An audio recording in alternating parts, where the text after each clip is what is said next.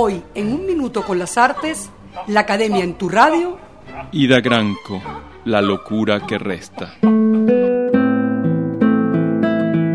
Es posible escribir poesía desde la locura en medio de la posesión o la afección mental, o por el contrario, solo es posible acceder a ella, llegado el caso, después de superada una determinada crisis psíquica, solo después de que se sale como en el caso de la poeta venezolana Ida Granco, de aquella psicosis que la llevó a escribir en 1967 su inquietante Poemas de una psicótica.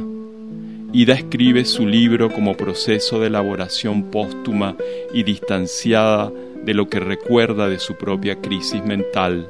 No escribe loca, enloquecida, escribe de su locura, pero desde la lucidez esto nos obliga a pensar de nuevo en la problemática relación que nos ocupa, la relación, recordemos, entre poesía y manía, entre poesía y locura.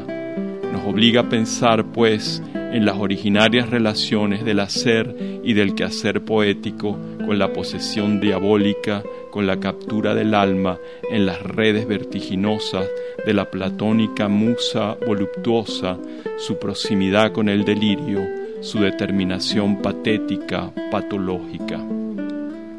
En el sucinto prefacio que abre su libro, Gramco dice que continuó siendo poeta durante el tiempo que duró el sufrimiento de su enfermedad.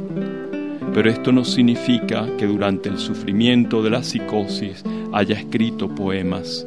Solo lo verdadero permanece, dice Granco en ese mismo texto.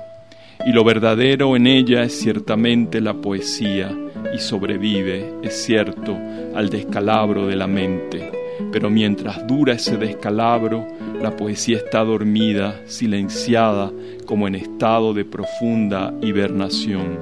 De modo que durante el sufrimiento de su enfermedad, la poesía estaba presente en ella, pero no se manifiesta ni podía manifestarse en forma de poema.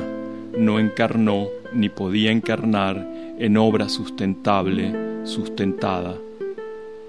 La poeta escribe después de la locura, es evidente, pero no obstante es muy probable que la locura haya dejado residuos en el agua de sus sueños es posible que transformaciones imperceptibles hayan dejado huella en su máquina nerviosa y el mismo lenguaje se haya visto en ella trastocado.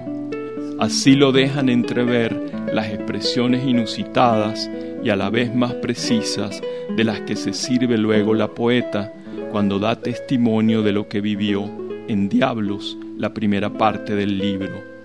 En las tensas estrofas de su prosa reverberan imágenes salidas directamente de la memoria de la tormenta psicótica que acaba de atravesar.